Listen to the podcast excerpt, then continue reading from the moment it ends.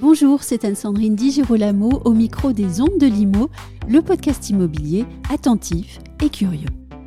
On commence avec quelques titres de chapitres. La fuite du vendredi, classique. Ma galaxie syndic, c'est dire. La bourgeoise, tiens, un peu piquant. La pipe du WC, mais de quoi parle-t-il? Voici Gilles Frémont, syndic président de l'ANGC, venu au micro des ondes de Limo, partager la passion pour son métier, raconter et incarner avec brio dans son livre Vie ma vie de syndic, paru aux éditions Edilex. Gilles Frémont, bonjour. Bonjour. Vie ma vie de syndic. J'aimerais qu'on revienne d'abord sur le titre de votre livre. La référence à une émission de télévision est assez évidente. Quand on vous lit, on a effectivement euh, l'impression d'être plongé dans une sorte de feuilleton télévisé où les aventures se suivent et ne se ressemblent pas. Est-ce que c'est ainsi qu'il faut voir et envisager le métier de syndic? Oui, euh, vie ma vie, ça veut dire que je voulais vraiment faire une introspection oui. euh, du gestionnaire, euh, les pérégrinations du gestionnaire, mais aussi ses pensées intérieures.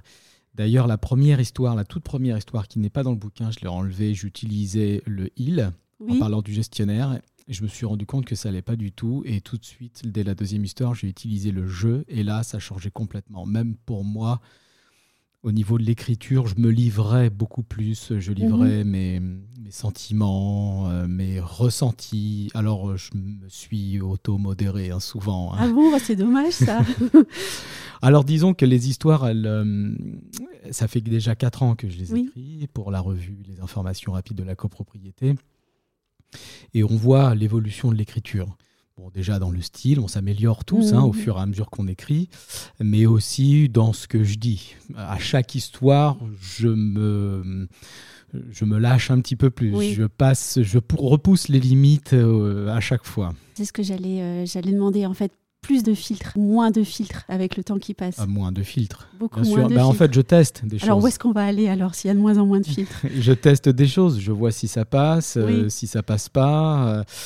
Euh, je reste aussi un professionnel, un syndic de copropriété, et je suis également président de la NGC, donc je me dois aussi de pas non plus euh, être euh, trop comique ou trop provocateur. hein. Je- quelque part, je sais que je suis aussi porte-voix de beaucoup de gestionnaires, donc euh, euh, je, je m'astreins quand même à une certaine modération, mais je veux quand même avoir un- une narration authentique, une fraîcheur dans le récit, parce que euh, déjà j'aime ça.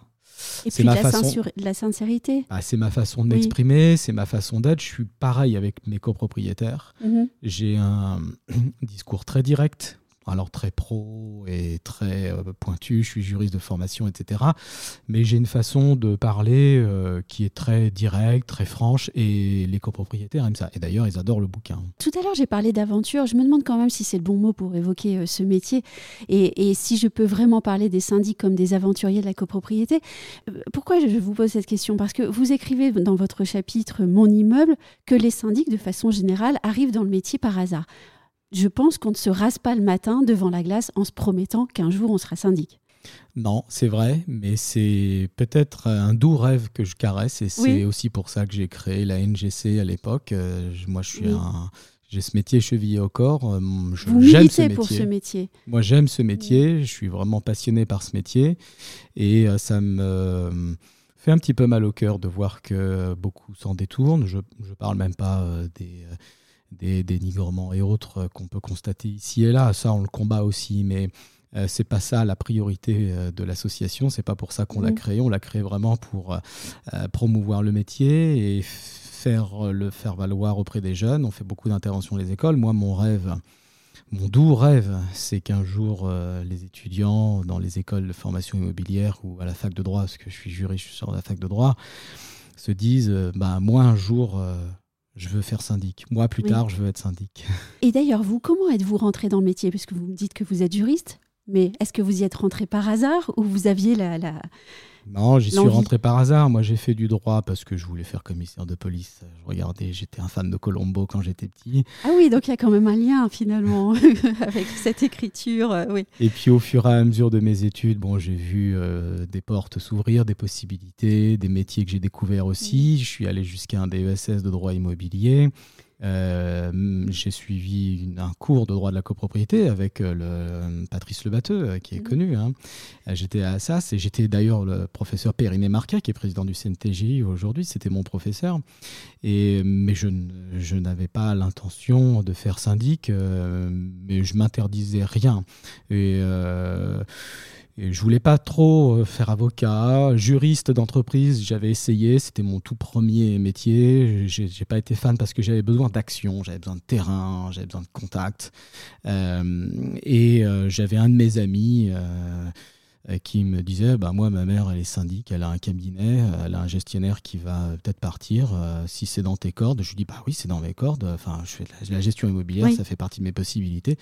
Donc elle m'a dit bon bah je l'ai rencontré, je la connaissais déjà, c'est un cabinet familial, moi je suis un ami de la famille un ami donc de son fils.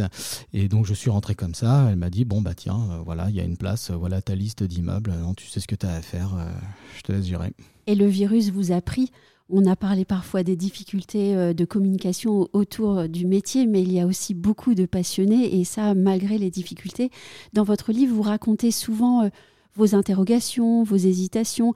Est-ce qu'il y a des moments où vous perdez courage quand même? Parce que quand on vous lit, on se dit, oh, il a tellement de distance et de facilité à gérer ça, en toute honnêteté. Il y a des hauts et des bas. Clairement, c'est un métier euh, qui est intense sur le plan émotionnel. Oui. Euh, parce qu'on est dans l'humain constamment, on est sur du, front office avec du, des particuliers qui en plus vivent dans un immeuble, qui sont c'est des passionnés, puis c'est de l'immobilier, ils vivent dans un groupe, donc euh, les raisonnements sont irrationnels aussi. Donc on doit gérer tout ça. C'est vrai qu'au début, là, quand je suis arrivé, je me suis dit Gilles, qu'est-ce que tu fais là? Euh, C'est clair, mais, mais t'es chez les fous.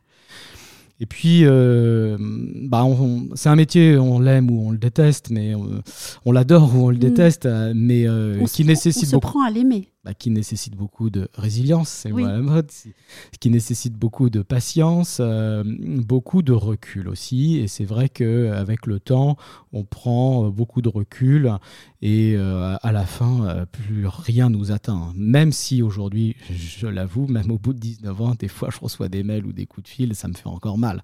Mais, mais bon, ça fait déjà mille fois qu'on les a, qu'on vit l'expérience, donc bah, ça s'appelle l'expérience tout court. Mm. Mais euh, mais c'est vrai que c'est un métier qui est plein et entier. C'est pour ça que c'est un métier qui est génial et euh, parce que euh, bah parce qu'il est vrai et il a du sens. Et c'est ça aussi qu'on vend auprès des jeunes. vous cherchez un métier qui a du sens, un métier avec du relationnel, un métier avec de l'humain et en même temps avec de la technique, du bâtiment, du, juridique, un métier polyvalent. vous cherchez de l'autonomie, vous aurez un mm. portefeuille. C'est tout ça qu'on leur présente. Et quand on leur explique tout ça, ben, ils se montrent vraiment intéressés, vraiment. On va citer un grand avocat, c'est celui qui a écrit votre préface, mm. Pierre-Édouard Lagrolet.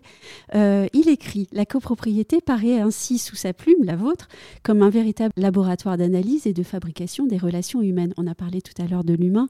Oui, une copropriété, c'est bien le reflet de la société et c'est bien là euh, l'avantage et l'intérêt du métier de syndic.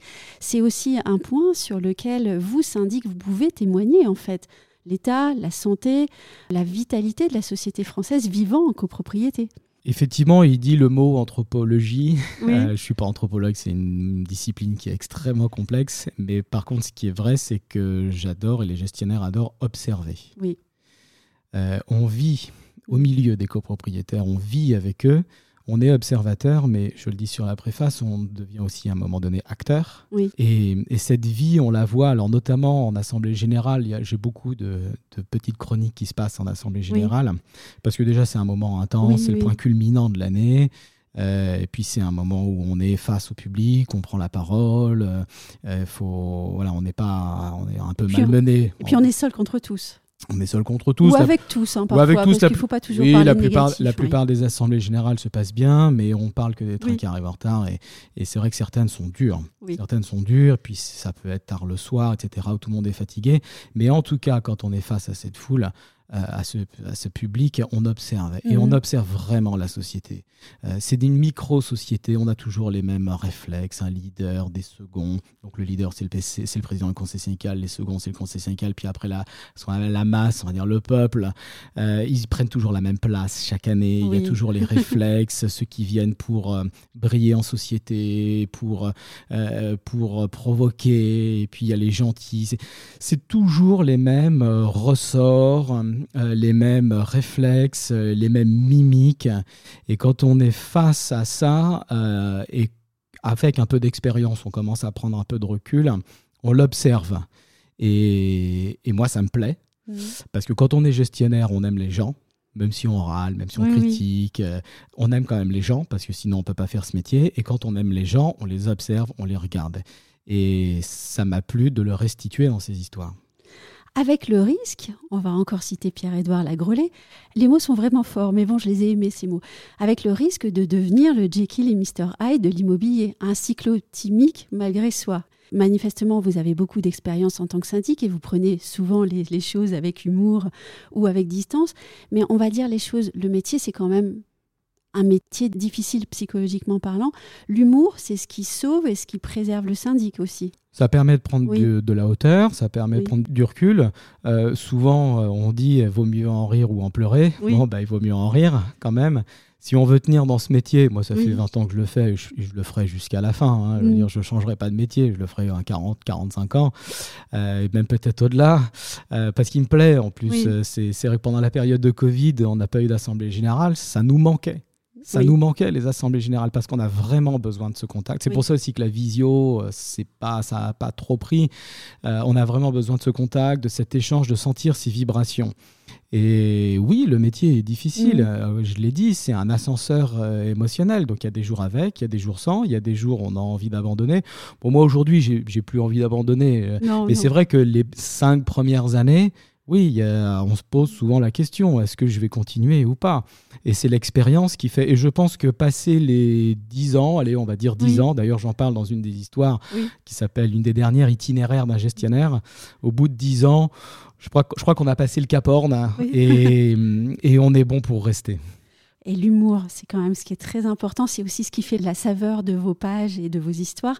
J'aimerais qu'on termine avec une histoire incroyable. Si vous voulez bien nous la raconter, ça donnera peut-être envie à ceux qui nous écoutent d'aller acheter votre livre et de le lire. C'est celui de la pipe du WC. on parle, on parle que de bah celui-là. oui, et c'est vrai. Et... Mais au moins, on Alors parle déjà, le titre est le reste, on ira le lire. Le titre est évocateur. Le titre est évocateur.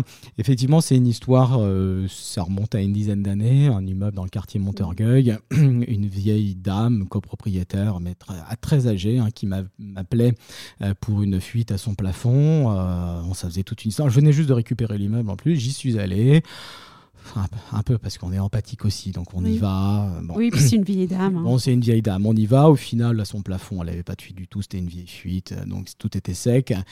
Par contre, je constate que sur son WC, son propre WC, sur la pipe, c'est-à-dire le tuyau derrière, qui ressemble à une pipe, qui a la forme d'une pipe, c'est pour ça que ça s'appelle une pipe, euh, était enroulé de scotch. Donc je lui dis, ah là, par contre, il y a un problème, c'est vous qui provoquez une fuite euh, en dessous, qui allez provoquer une fuite en dessous, donc il va falloir remplacer ça. Elle voulait pas l'entendre, caractériel, mais non, euh, je vous ai pas fait venir pour ça. Euh, je lui dis, bah, écoutez, moi, si c'est comme ça, euh, je vous enverrai une mise en demeure. Et puis, bon, j'étais un peu jeune aussi, donc un peu fougueux, etc. Et, et, là, elle se met à tourner de l'œil et à tomber par terre. Et vraiment tourner de l'œil. Ouais est tombée par terre.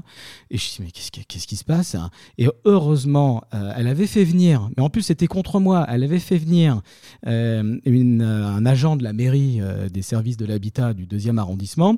Et donc on se regarde tous les deux, on appelle le SAMU, les pompiers, ils viennent, ils l'apportent, et en fait c'était une comédie. C'était une mm. comédie. Elle ouvre l'œil, un peu, elle voit que tout le monde était là, les pompiers, les gentils, les, les beaux gosses euh, salut pompiers. Elle dit le syndic a été odieux avec moi. allez, ah, c'est bon, ah, c'est bon. Et euh, bon, allez, je m'arrête là-dessus. C'était déjà une anecdote, rien que mm. ça. Je rentre au bureau. Quelques jours plus tard, je reçois dans le courrier une convocation du commissariat de police. Je dis, mais qu'est-ce qui se passe? Qu'est-ce que c'est? J'y vais et elle avait déposé une plainte contre moi parce que, soi-disant, je l'avais bousculée et elle s'était cognée la tête sur le radiateur. Euh, affabulation totale. Mmh. Heureusement, il y avait la personne de la mairie qui a pu témoigner qu'effectivement, c'était une version complètement fantaisiste, farfelue, et puis ça s'est arrêté là. Bon. Et donc, comme je l'ai dit, je m'en souviendrai longtemps de cette pipe. Oui. bon, vie ma vie de syndic, c'est exactement ça, au fond. Euh, une toute petite dernière question. Puisque vous avez choisi ce titre, est-ce qu'on vous verra un jour réincarné en personnage vedette d'une série télévisée? C'est une idée qui vous trotte dans la tête? Ben Pourquoi pas? En tout cas, moi, je ne suis pas opposé. Euh, si je peux adapter euh, ce livre dans une série, dans un film, dans un documentaire, euh, moi, je ne suis pas contre. encore une fois, je reste sur ma ligne de la NGC, promouvoir le métier. Donc, si cette promotion peut passer par une série ou quelque chose d'audiovisuel, ce sera avec grand plaisir. Vraiment avec grand plaisir parce que ce métier je l'ai vraiment dans, le cœur et dans le sang. Quoi. Et pour le moment, on a déjà votre livre. C'est un très beau livre. Je lui souhaite un très beau succès et je vous remercie de cet entretien. Ben, merci beaucoup.